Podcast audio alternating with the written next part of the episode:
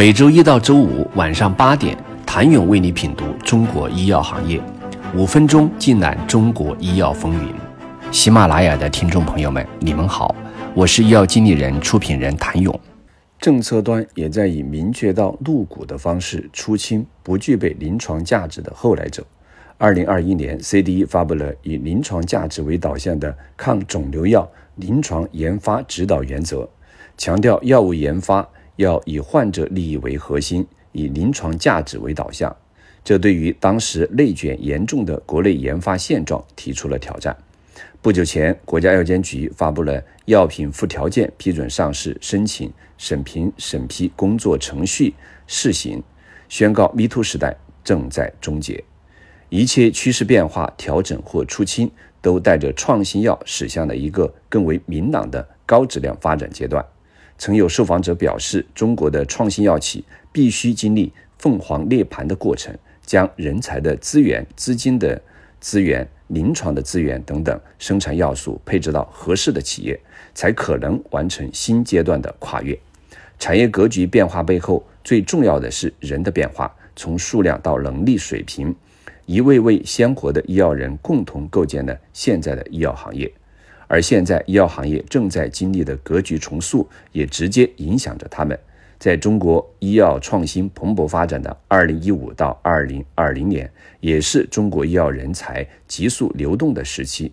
一方面，大量的海归人才归来，在资本的加持下，掀起了一波创业潮，大量的创新药企涌现出来。另一方面，在国内内外资企业人才双向流动加速，跨界争夺越来越烈。尤其是中国创新药成绩开始显现的二零一八年，这一年大量的在跨国药企中具有丰富经验的高级人才加入中国的创新药企。也是在这一时期，创新药企对医药人才的渴求与重视程度持续加深。不管研发、临床医学、商务拓展、注册、工艺开发等相关中高端职位，还是首席医学官、首席科学官、首席执行官、首席业务拓展官等高管职位，都成为被创新药企争抢的对象。行业人才流动急剧加速。二零二零年，几乎国内每天至少有一家药企出现高管离职。对于这一时期的医药创新企业管理者而言，人才招聘和人才留存成为企业人力资源管理最重要的议题。但是，从二零二二年开始，制药企业端用人需求急剧下降。裁员优化也比比皆是，昔日人才疯抢以跳槽实现薪酬大幅增长的景象不再。企业对研发创新人才的能力结构提出了更高要求，从原来的对外借鉴更多强调执行，转变成自主创新，着重战略思考。从原来的能用就行，到如今的优中选优。从七月开始的全行业合规大审查，让中国到底需要多少医药代表这一话题再度提及。没有确切数字，一般认为中国有三百万医药代表。但在仿制药不需要医药代表的共识里，仅新药的学术推广这个产业里，对医药代表的容量在五十到一百万之间。若按照美国市场的逻辑，这个数量级可能更低。